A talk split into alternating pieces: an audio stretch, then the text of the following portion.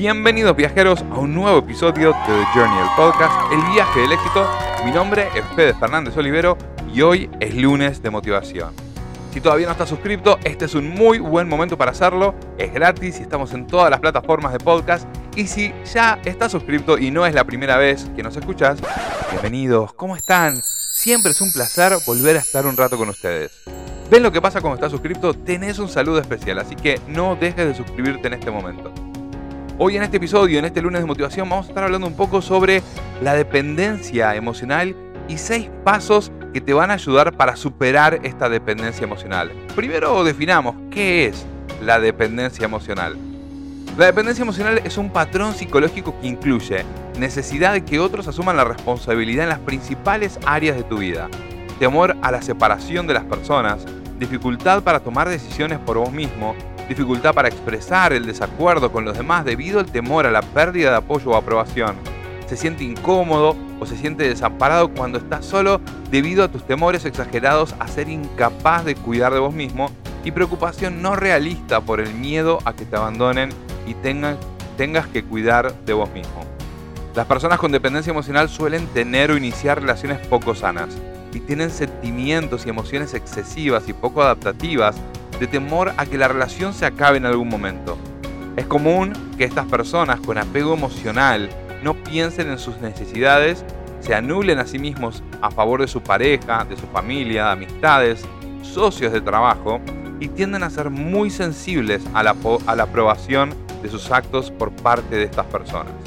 Entonces, ¿cómo podemos hacer para poder empezar a superar esta dependencia emocional lo primero que tenemos que hacer es darnos cuenta que estamos atravesando, que estamos siendo parte de este patrón de comportamiento. Y de ahí en más, arrancamos con los seis pasos.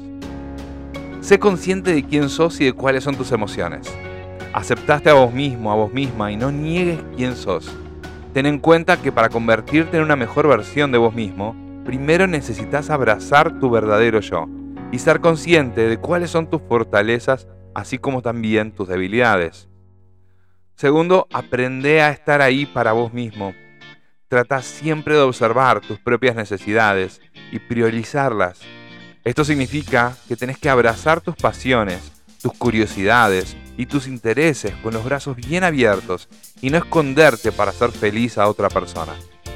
Tercero, no te quedes atrapado en el pasado.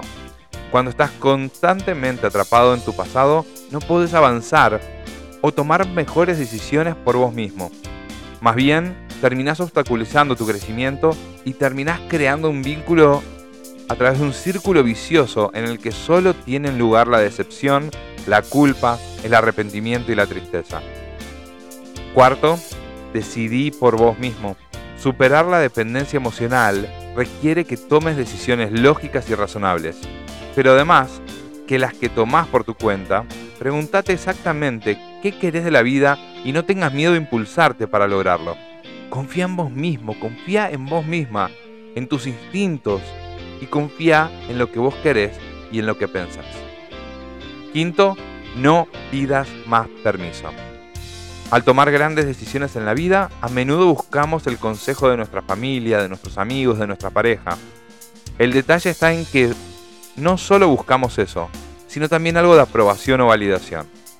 Esto no está mal hacerlo, pero si tenés que tomar decisiones básicas o hacer cosas sencillas, trata de no buscar el permiso ni la aprobación de nadie más. Por último, asumí tus responsabilidades. Asumí la responsabilidad de las elecciones y de las decisiones que tomás. Esto significa que tenés que ser completamente consciente de tus pensamientos, de tus sentimientos y emociones, así como también de tus acciones. Y además tenés que aceptarlas esas consecuencias. Espero que con este lunes de motivación, si estás, si te sentís identificado o identificada con esta dependencia emocional, te sirva como ignición para empezar a tomar ese paso para superar esta dependencia emocional. Y si no es tu caso, pero ves que puede servir a alguien que conoces escuchar este episodio, no dejes de recomendarlo.